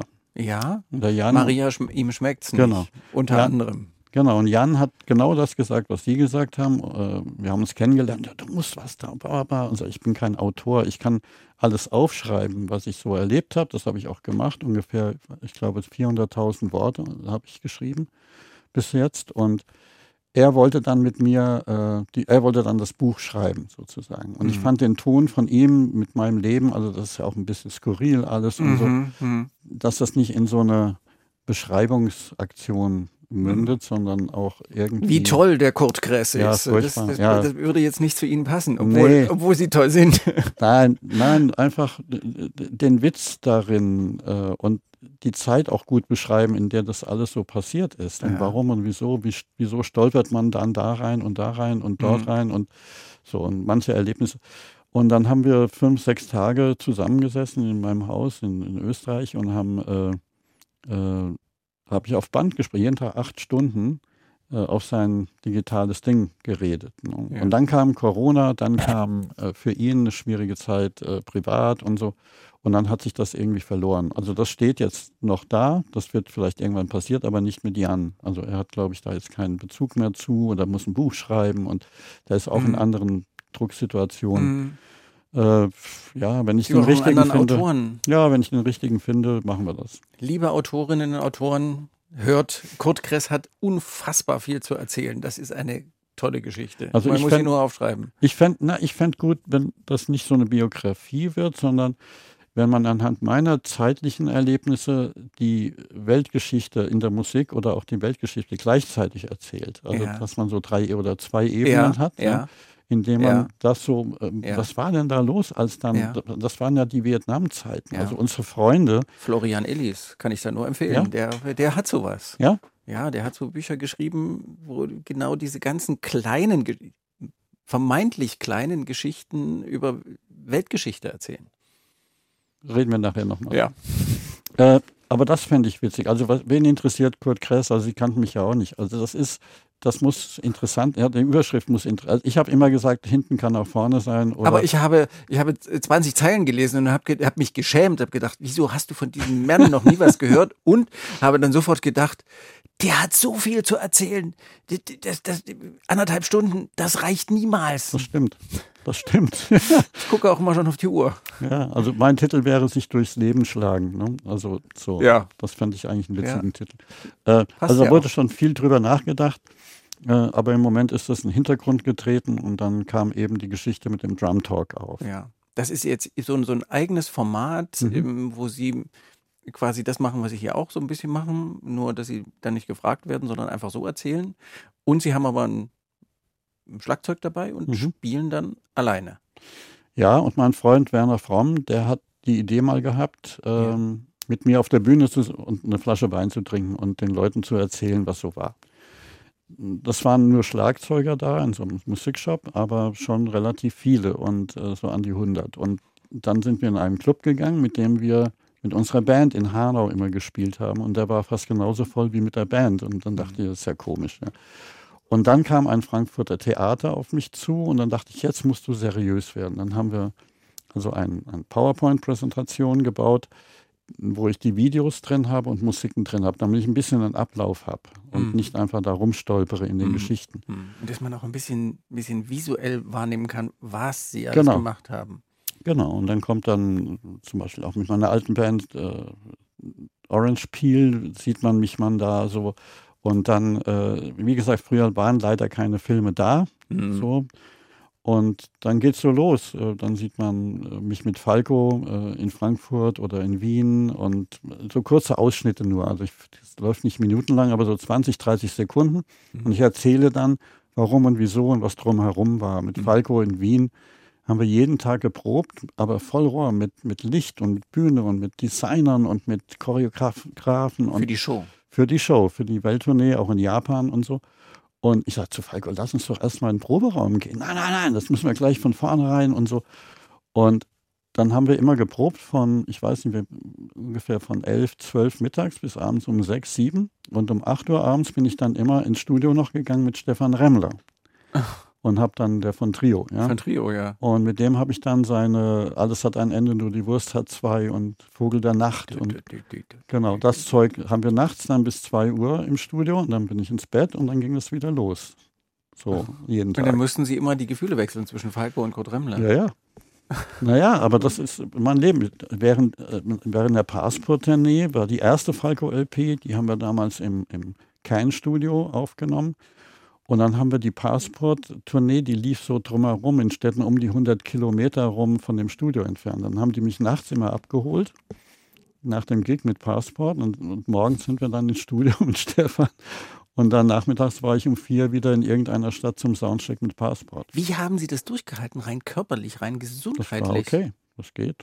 Sind Sie dann nochmal joggen gegangen? Oder nee. irgendwie Sie sind nee, das nicht auch noch. Das ist ja irgendwas sehr, sehr, sehr, es ist ja alles auch sehr körperlich, was Sie da tun. Ja, aber das ist ja gut. Das ist ja gut. Das, äh, das schmiert ja die Gelenke. Das ist ja okay. Also meine Frau sagt immer, ich mache zu wenig Sport. Dann sage ich, ja gut, also äh, ich spiele Golf und ich mache den Übungen jeden Tag und äh, bewege mich relativ äh, normal noch. Ja, hm. geht noch. Ja.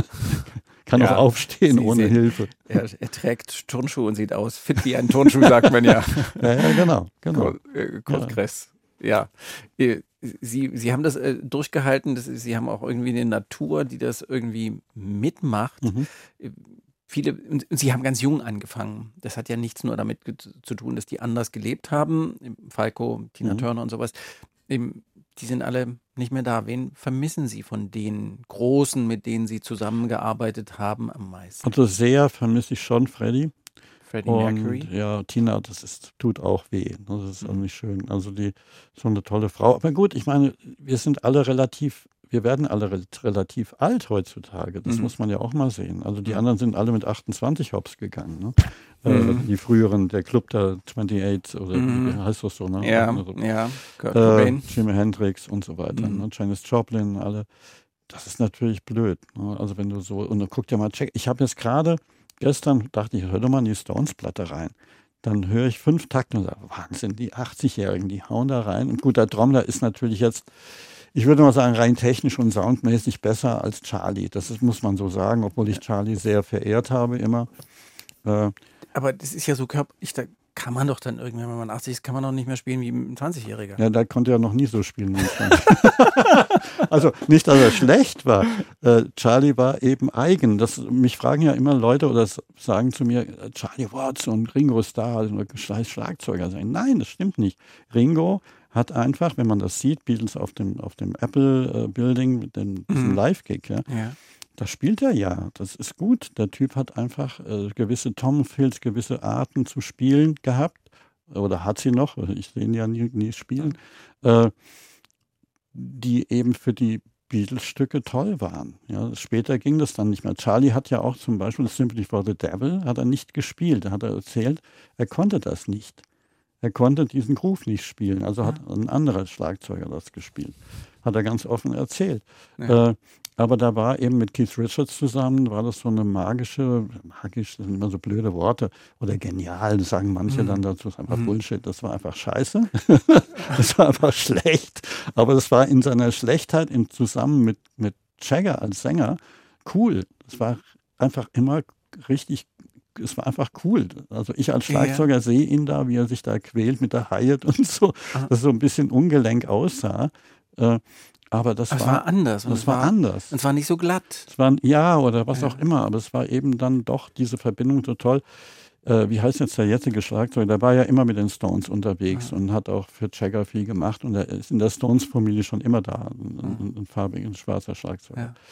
Und der klingt wahnsinnig gut. Also das ist Wahnsinn. Und wenn du dann den Jagger hörst, wenn der einsetzt, und der Mann ist 80, ja, Mhm. und ich ärgere, ich habe ja auch eine Plattenfirma, wie man vielleicht nicht weiß. äh, das sind so Bands wie Schandmaul und äh, äh, Feuerschwanz und, und äh, Werner Schmidbauer und Ringelstädter, die Mhm. veröffentlichen wir da alle. Ne? Ja.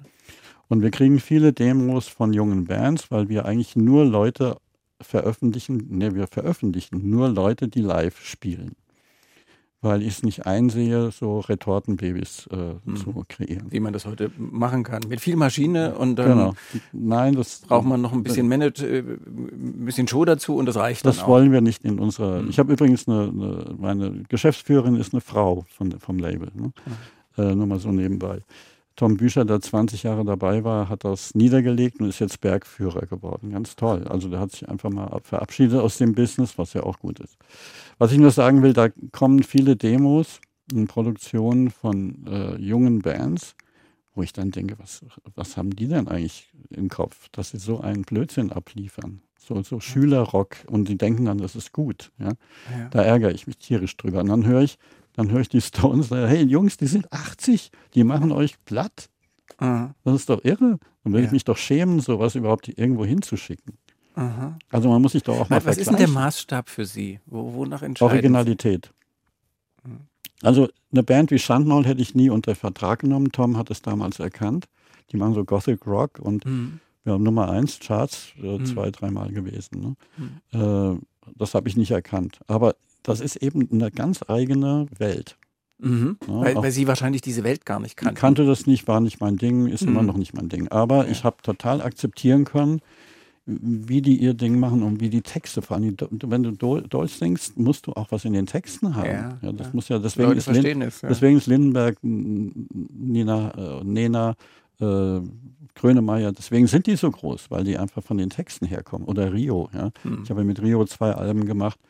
Einfach ein wunderbarer Texter gewesen auch. Ja, das ist einfach das A und O. Das ist letztendlich bei Bob Dylan, bei Springsteen, bei allen großen Künstlern Mhm. so, dass die Texte auch, Mhm. da, da Mhm. ist das Fundament. Ja, nicht, eine, eine Botschaft. Botschaft und Ja. nicht nur die Musik, nur eine schöne Melodie und ein Groove. Das nützt dir gar nichts. Ich habe immer gesagt, wir sind, also in der Zeit, in der wir so wahnsinnig viel äh, im Studio gesessen sind, waren wir Verpackungskünstler von schlechten Werken. Sie selber auch? Ja klar, wir waren im Studio Verpackungskünstler. Wir haben die Musiken, also ihr könnt hier, ihr kennt die großen Dinger hier, die Hits, die ich so gespielt habe. Also der ganze Müll dahinter, den man auch gespielt hat, den kennt ja niemand von den 12.000 Titeln. Die waren ja nicht alle Hits, ja, sondern ja. Äh, da war auch eine Menge Müll dabei. Äh, oder da waren nicht so gute Nummern und aber wir haben die alle immer verpackt, dass sie gut klangen. Das war unsere Aufgabe. Mhm. Oder ist unsere Aufgabe. Mhm. Ich mache ja immer noch sowas.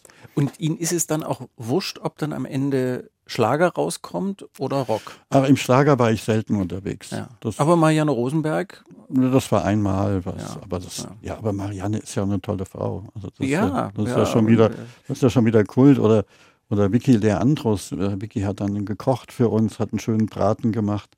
Und der Papa hat immer gesagt, komm oben alles Seise. Und wenn ihm was nicht gefallen hat, dann stuhl da war die Regie oben und wir sagten, komm oben alles Seise. komm oben alles Seise. Weil das war, das muss man ja auch mal sehen. Also er, auch die Vicky, das sind eben tolle Menschen. Also mit denen hat das einfach Spaß gemacht. Und mhm. dann versucht man das eben auch äh, richtig gut zu machen. Ist doch mhm. klar. Oder Münchner mhm. Freiheit. Äh, das waren ja Monsterproduktionen. Mhm. Monster. Also wenn man sich das heute mal anhört, was ich da gespielt habe oder was drumherum, um mich herum dann war, äh, unfassbare Produktion. Jetzt machen wir mal, bevor es zu spät ist, machen wir mal eine kleine Liste an Titeln. Ich habe vorhin so ein bisschen lässig gesagt, aber das stimmt ja auch. Wir können jeder zweite Titel, den die Maschine für uns im Programm ausspuckt, ist sowieso mit Kurt Kress. Ja, die Italiener auch, ja. ja Dem, aber sagen Sie doch mal ein paar Titel, wo Sie sagen, die müssen wir unbedingt spielen und warum wir die unbedingt spielen müssen. Oh. Also, also Falco ist, ist, ja jetzt, der Name ist ja schon x-mal gefallen. Ja, junge Römer, da kann man Brillantin brutal, äh, junge Römer, eins von diesen Titeln, ja. Ja. ja. ja. Äh, Rio Reiser, Junimond. Ja. Oder König von Deutschland, ist ja auch schön ja. aktuell. Ja. ja. äh, Udo Lindenberg, äh, was waren da? Gibt so viel. Äh, Reeperbahn vielleicht, lustig. Ja, Udo. Reeperbahn haben sie getrommelt. Ja, ja. ja das war so meine Jugend. Ah, ja, ja genau, Reeperbahn. Wusste ich nicht, was Reeperbahn ist. Ah, okay. äh, pff, äh, was gibt's da? Es gibt so viel. Freddie Mercury, äh, Mr. Freddie. Bad Guy, Mr. Mhm. Bad Guy. Von, ja. Äh, das ist jetzt kein Hit in dem Sinn, aber das ist eben auch mit Orchester und allem. Ja. Und dieser schleppende Groove ist toll.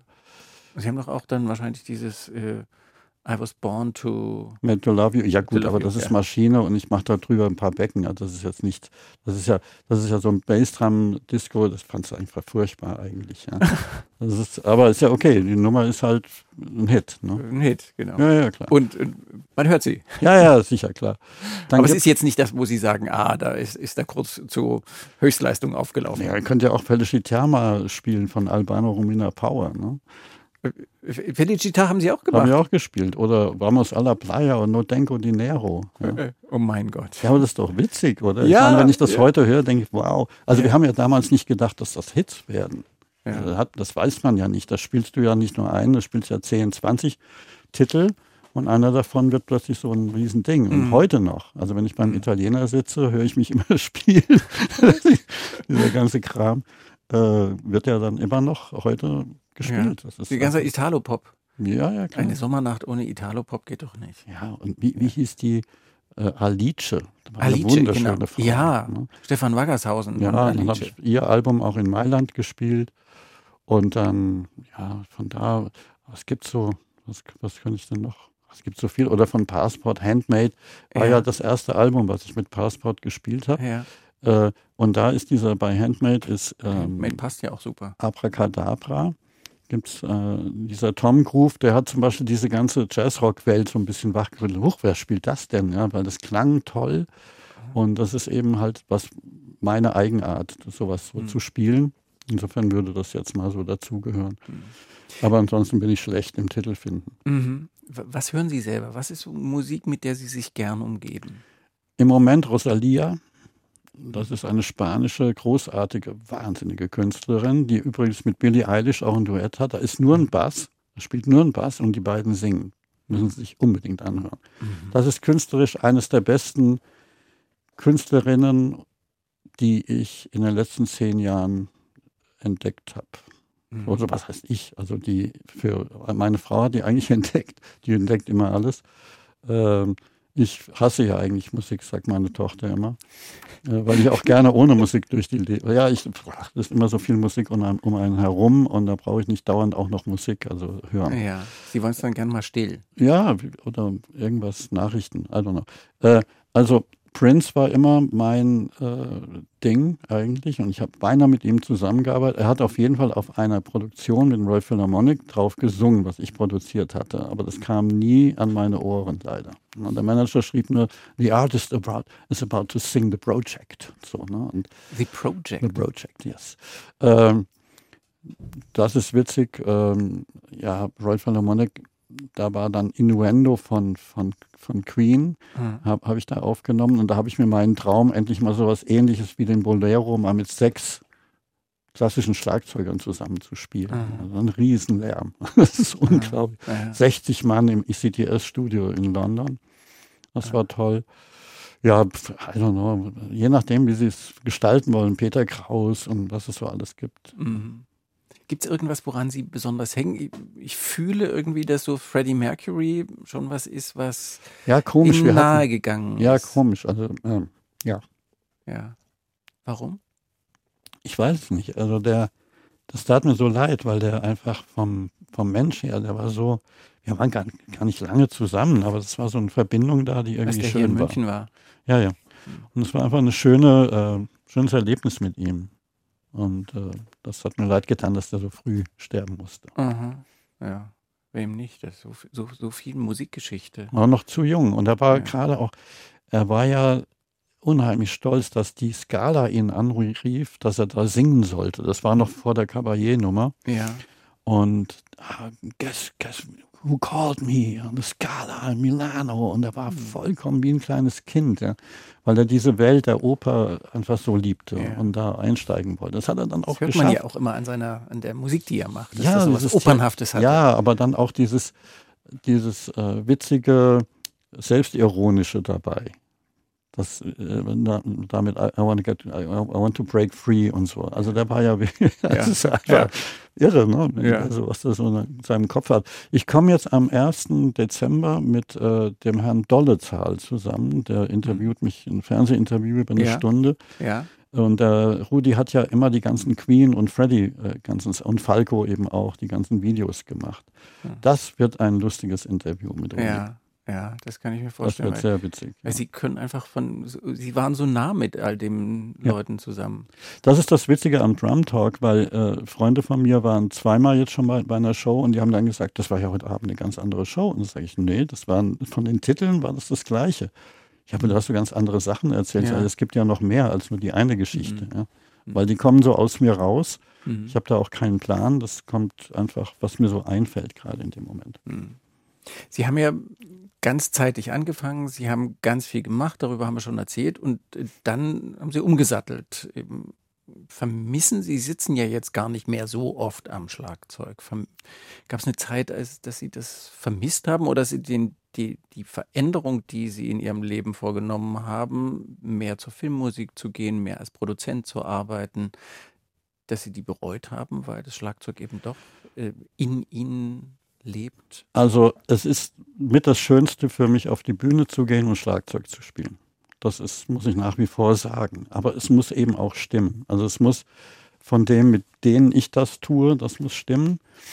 Äh, und auch dann so eine Tournee. Ich meine, man muss einfach sehen, mit Passport haben wir natürlich in jedem Kaff gespielt in Deutschland. Ich kannte ja jedes. so, erinnern Sie sich da auch dran? So oder ist das nicht einfach irgendwo? So Hückelhofen oder wie? Ja. Also das, ich möchte jetzt nicht Hückelhofen äh, zu nahe treten, aber man liegt dann einfach in diesen blöden Hotels rum mit harten Betten und äh, uncharmant irgendwie so. Das möchte ich jetzt nicht unbedingt nochmal machen. Also äh, mhm. das nicht. Ne? Aber so eine Tournee wie mit Peter oder mit Falco, das waren einfach großartige Erlebnisse. Das hat irre Spaß gemacht. Wobei mit Passport, ich habe ja später mit Klaus immer noch mit, da hieß es Passport Classics, das waren wir vier und seine Band, das sind ja sieben Leute gewesen immer. Mhm. Und äh, das hat immer einen irren Spaß gemacht, weil wir einfach, wir haben noch nicht mal geprobt, wir sind einfach da hingefahren, haben gespielt und mhm. äh, frei von der Leber weg und einfach so, wie es gerade kommt. Mhm. Äh, das macht einen irren Spaß nach wie vor. Und wenn sowas passiert wie jetzt, ruft mich ein. Äh, ich habe dann mit, äh, wie hieß denn die, äh, Colosseum, die Band von John Heisman. Ja. Und John ging es ganz schlecht, er ist ja dann auch gestorben. Und dann hat die Band mich angerufen, ob ich mit ihnen äh, ein Festival spielen kann. Und dann haben wir einen Tag vor zwei Stunden geübt und waren dann Main Act am nächsten Tag vor 30.000 Leuten. Ne? Und da hatten Sie keinen Fracksausen. Doch. Äh, Also, ja, nee, eigentlich nicht. Also, also wir, haben ja, wir haben ja geprobt, also so. Und äh, das, das war vor zwei oder drei Jahren. Das ist Ja. jetzt ja, das, ich mache das ja immer noch. Und dann war wieder ein Gitarrist, der ähm, Chris, Chris Matthews heißt er. Und ein Bluesgitarrist. Unfassbar, wie der spielt und wie der auf der Bühne sich gegen die Wände wirft und auf dem Rücken und alles und so. Und der rief mich dann an, ob ich Lust hätte, äh, mit, mit Stefan Stoppock, Leute kennen vielleicht Stoppock auch den Namen, ähm, und einen Bassisten ähm, und ihm und mir schnell mal einen Titel spielen im Studio. Und dann sage ich, ja, ich komme aber nur, wenn da ein Schlagzeug steht, ich bringe zwei Stöcke mit, ich will nichts aufbauen, ich will einfach nur hin und spielen und fertig. Ne? Aber Ihre Stöcke bringen Sie mit. Die Stöcke habe ich mitgebracht. Äh, ich habe auch kein Geld dafür verlangt, äh, einfach nur äh, zum Spaß. Ne? Er wollte, er hat kein Geld fürs Album und so. Okay, spiele ich halt. Und dann haben wir da einfach gedacht, hast du irgendwas vorbereitet? Ist hier ein Clicktrack? Ist hier irgendwas ein Band vorbereitet? Nein, nein, wir sitzen in einer Regie, so wie wir beide hier. Und hier ist ein Mischpult und da sind Mikrofone und jetzt spielen wir. Und das war wie in einem Proberaum mit halt einem Recording-Dings. Ah, Und dann haben wir ohne Kopfhörer da reingeballert, haben dreimal geübt, haben das Stück gespielt und fertig. Und dann bin ich wieder gegangen. Jetzt rief er an, in Wien wollen die uns auf dem, äh, wie heißt das Festival, Donauinsel Festival. Ja. Das sind drei Millionen Menschen an drei Tagen. Da. Ja. Eigentlich das größte Festival in Europa. Als Main Act haben, ob wir da ob ich mitspielen würde. Da sage ich, ja, mache ich. Ja. Das ist doch witzig. So ein bisschen Blues-Kram, äh, Ja. ist ja easy. Ja. Dann werden wir jetzt vielleicht zwei Tage vorher ein bisschen irgendwo in einem Club spielen und dann treten wir da auf. Also sowas ist schon toll. Das Ist macht schon Spaß. toll. Aber, Aber, Sie haben sich ja irgendwann mal bewusst entschieden, es nicht zu tun. Oder es nicht, oder irgendwie anders mir fehlen die Leute auch, mit denen ich das, mit denen ich das spielen würde oder wo ich Lust hätte, ehrlich gesagt. Da musste auch in diesen, äh, ja, in, den, diesen Leuten, das sind ja auch junge Leute. Warum sollen die jetzt mit so einem alten Typen da rummachen? Die sollen ihr Zeug machen. Das ist wunderbar. Äh, aber mir macht auch diese geschäftliche Welt auch Spaß. Also Filme produzieren oder Filmmusik produzieren, schreiben, Ideen haben, den Verlag, die Plattenfirma nach vorne bringen.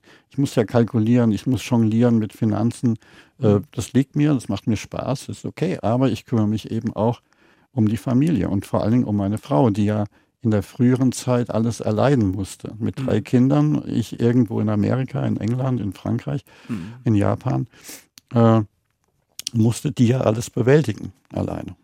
Und heute, wenn die sagt, äh, sie würde gerne in Spanien am Meer wohnen, dann wohnen wir in Spanien am Meer. dann folge ich ihr, ist doch klar. Doch, also wir leben ein tolles Leben, wir haben tolle Kinder, tolle Enkelkinder und meine, äh, meine Kraft stecke ich eben in meine ganzen Ideen. Ich habe ja nicht nur die Ideen, es gibt ja noch andere. Zum Beispiel. Nein, da rede ich jetzt nicht drüber. Ach, Aber ich habe so viele, die ich habe so, so viele Ideen, die ich teilweise auch verfolgt habe, auch Drehbuchideen oder was auch immer, Geschichten erzählen und so. Ah, Äh, alles kann man eben nicht machen, hm. leider. Und wenn man älter wird, lassen Sie uns kurz über das Älterwerden reden, obwohl das ein bisschen, aber es hat ja auch positive Seiten. Absolut. Die Freiheit wird auch größer, zumal wenn man so viel erlebt hat, wie Sie erlebt haben und so erfolgreich ist und war, wie Sie gewesen sind und sind, da wird die Freiheit doch größer. Man muss weniger, man kann viel mehr. Wofür nutzen Sie diese Freiheit oder wofür wollen Sie sie gern nutzen? Na, wir, äh, meine Frau und ich, wir nutzen es insofern, indem wir ungefähr fünf Monate am Meer leben in Spanien Mhm. und äh, ich von dort arbeite. Also ich mache trotzdem dort meine Filmmusik-Sachen und meine Geschäfte äh, leite ich von da. Habe ne, gute Leute hier in München, die alles andere erledigen. Und auch da unten gibt es Rock und Künstler, zum Beispiel äh, Daniel Wirz, der jetzt auch gerade ein Album macht und mit dem ich befreundet bin. Der macht jetzt nächstes Jahr eine Tour, eine Tour hier. Und da ist man trotzdem verbunden mit dem ganzen Ding. Aber man lebt da schön, dann spielen wir Golf oder gehen laufen oder machen irgendwas, mhm. treffen dort, sind da in einer großen Community von Freunden. Ähm, das gleiche in Österreich und hier in München. Also wir haben ein tolles Leben, was das angeht. Mhm. Wir können auch sagen, oder wenn mir jetzt jemand blöd kommt oder irgendeine Sache gefällt mir nicht, dann sage ich, schade, aber wir passen einfach nicht zusammen. Mhm. dann macht man es eben nicht. Also mhm. rein wirtschaftlich muss ich das nicht machen und das ist eine tolle Sache, die mich, äh, die wollte ich immer haben, schon in jungen Jahren, dass ich irgendwann mal sagen kann, ich muss nicht Schlagzeug spielen für mhm. irgendjemanden oder irgendwas. Das muss ich nicht tun. Mhm. Und das habe ich erreicht, relativ früh, mhm. und äh, mir aussuchen können, mit wem ich äh, dann arbeite. Mhm. Und das ist einfach vom Gefühl her, vom Selbstwertgefühl so schön. Da, die, eine Berühmtheit bringt ja dieses Selbstwertgefühl nicht. Mhm. Ja, aber diese Freiheit. Die Freiheit eben. Die Freiheit, eben ja. auch Nein sagen zu können und das sagen, nö, mache ich nicht, will genau. ich nicht, mit dir ja. nicht. Ja, Danke. das muss ja nicht mal böse sein. Nö, aber keine das Zeit. passt nicht. Oder ja, oder ja. Einfach nett, nett absagen. nett ab. Nett können sie, glaube ich. Ja, ja. ja. Ich muss jetzt mal ein bisschen rumrödeln hier in meinem Stichwort. Wir haben gar nicht mehr so wahnsinnig viel Zeit. Nee, wir haben überhaupt nur noch ganz wenig Zeit. Ich glaube, das, das würde ich gerne nochmal fragen. Sie sind seit 2006 Professor in, an der Musikhochschule in Hamburg. Was, ist, was sind so die wichtigsten Botschaften, die Sie den Nachwuchsdrummern, Drummerinnen, gibt es da Frauen, weiß ich nicht, mhm. im beibringen wollen? Also erstmal bin ich Professor aus äh, Gnade. Ne? Also das ist mehr so eine äh, Lebens, äh, Lebensleistungsprofessur. Ich bin ja dann, ich werde nicht bezahlt. Ach so, okay. Nein, nein, es gibt nein, kein Geld dafür. Ich wollte auch gar keins. Ähm, ja sondern das ist ja ein Popkurs in Hamburg an der Hochschule, mhm. welches dieser Präsident mal erfunden hatte. Und mein Freund Peter Weihe, ein, einer der besten Gitarristen der Welt, ja. der hat mich gebeten, ob ich nicht dazukomme. Und dann habe ich gesagt, gut, mache ich. Und habe ich eine Professur bekommen. Ja, ist ja nett. Äh, die Idee hinter diesem Popkurs, die übrigens der Präsident des, der Hochschule hatte, äh, war immer, kreative Köpfe zusammenzubringen aus dem Pop, Rock, Jazz Sektor, die sich da zum ersten Mal treffen und dann sagen wir denen, okay, hier sind sechs Schlagzeuger, drei Bassisten oder fünf und fünf, sechs, sieben Sänger und Pianisten mhm. und Gitarristen. Ja. Ja. Wir sind hier, hier sitzen wir, da seid ihr, macht mal. Tschüss. Ja. Und dann sollen die Bands gründen, Songs kreieren, zusammenfinden. Ja. Manchmal tränenreich, weil einer dann keine findet und so und keinen oder nicht reinfindet. Aber da sind so Sachen wie Seed, wir sind Helden und die haben sich da gefunden. Aha. Wir sind im Grunde so, so ein Link äh, für, für Kreative, die wir vorher aussuchen oder ja. ausgesucht haben, weil Peter, ja. die haben aufgehört, Anseln hat auf, ich bin da, wenn die mich mal wollen für einen Vortrag, fliege ich mal hin, aber ansonsten ja. bin ich da nicht anwesend. Hm. Das ist zweimal im Jahr, drei Wochen. Hm. Und daraus haben sich eben schon viele große Künstler oder Bands formiert. Aber mich interessierte so, was ist so die Essenz dieses Kurt Kress Lebens. Was ich dann, die Essenz sie, meines Lebens. Die, ja, das ist doch das, was die Studierenden da auch wollen.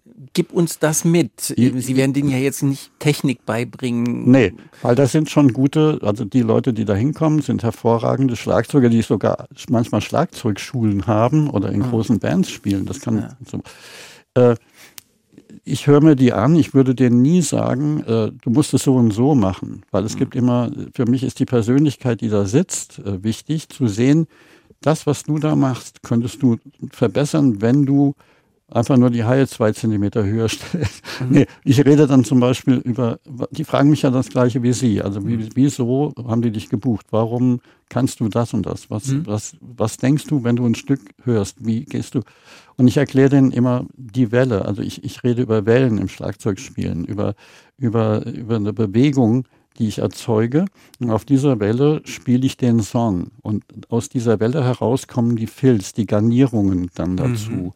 Mhm. Und dann erzähle ich ihnen über die Haie, dass das für mich ein, eine Gitarre ist. Also die Haie ist für mich die Gitarre vom Schlagzeug, mit der mhm. ich figurieren kann. Mhm. Der Rest macht Bum, Bum, Bum und Peng, Peng und Gisch, Gisch. Ne, so. Und die macht so Aber die kann, ja, und da, da kann ich Dynamiken machen, da kann ich Figurationen machen. Äh, da kann ich viel bestimmen, indem ich einfach nur Bum, Peng, Boom, Pang spiele, wenn ich hier die, die, da kann ich plötzlich wie so eine Gitarre figurieren. Das Aha. ist das, wo ich dann denen ein bisschen die Fantasie eröffne, nicht nur da so rumzukleben an der Haie und sie auf und zu zu machen, sondern die Dinge musikalisch zu nutzen und äh, oder einfach nur, ja, warum habe ich das so und so oder vom Sound, äh, einfach Philosophie. Mein Auftrag ist da eher eine Philosophie rüberzubringen. Genau. Was ist die Philosophie? Was ist die Kurt Kress Philosophie? Wir haben noch drei sei, Minuten. Sei, sei kreativ, sei zugewandt und versuche immer wieder neue Ideen zu kreieren. Mhm. Das ist es eigentlich. Sei offen. sei offen, sei, sperr dich doch nicht gegen. Ja, also wenn ich bei Niki, ich, ich bin ein bayerisches Cowgirl spiele, dann versuche ich diesen Groove so originell wie möglich zu spielen. Also um ihr das einfach zu geben. Äh, Das Beste für sie zu tun in dem Moment, wenn ich da von meinem Freund Harald Steinhauer als Produzent gebucht wurde. Mhm. Und Und dann haben sie einfach auch Niki und ich bin Ja. ein bayerisches Kaugehör gemacht. natürlich, und das so gut wie es geht. Und das so gut wie es geht.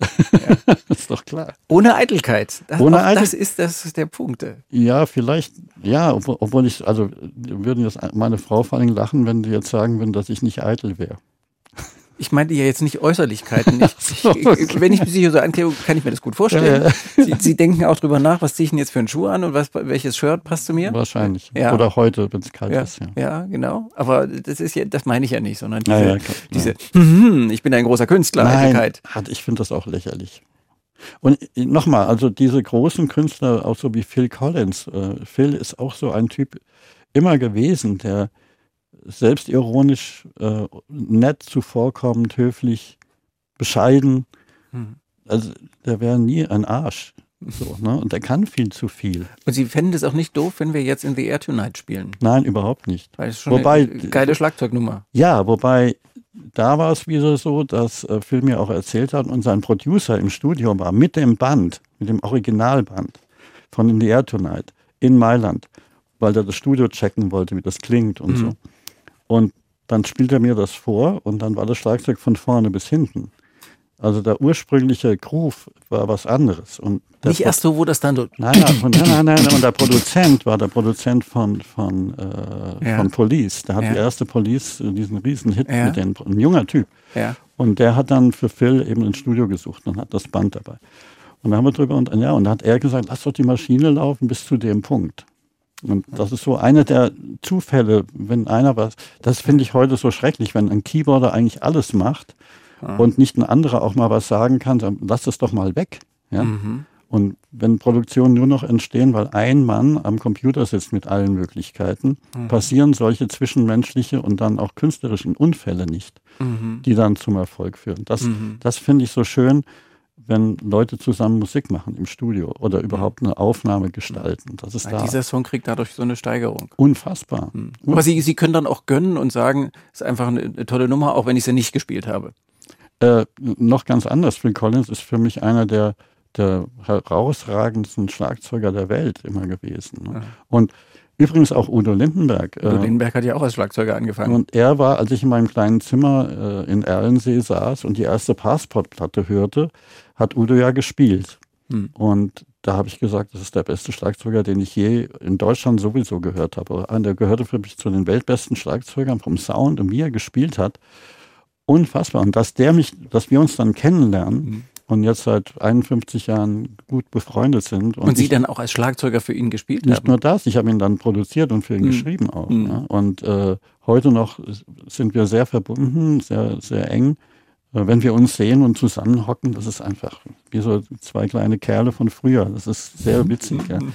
Äh, ist einfach schön. Also Udo ist auch so ein Typ, da denke ich einfach unheimlich gerne dran, weil der durch so viele Höhen und Tiefs gegangen ist und seinen größten Erfolg eigentlich jetzt im hohen Alter hat. Ja. Ja, So groß war der ja noch nie. ja. Und, Und äh, ist immer noch Udo Lindenberg, ist immer noch Udo. ja. Und einer, der auch gönnen kann. Ja, ja, absolut. Hey, Mensch, wenn du da mal angekommen bist und dann immer noch eifersüchtig bist auf andere, dann stimmt was nicht bei dir im Kopf. Und jetzt kommt ein ganz harter Bruch, tut mir leid, denn wir haben keine Zeit mehr. Wir müssen uns wiedersehen und weiterreden. Das ist die Botschaft. Fürs Erste war's das aber hier mit Kurt Kress zu hören wie alle anderen Sonntagsbrunch-Gäste auch in der ARD Audiothek. Die ARD Audiothek, der Ort für alle Tierfreunde von Elefant, Tiger und Co. bis zu Hasenmädchen, Grünäuglein ebenso.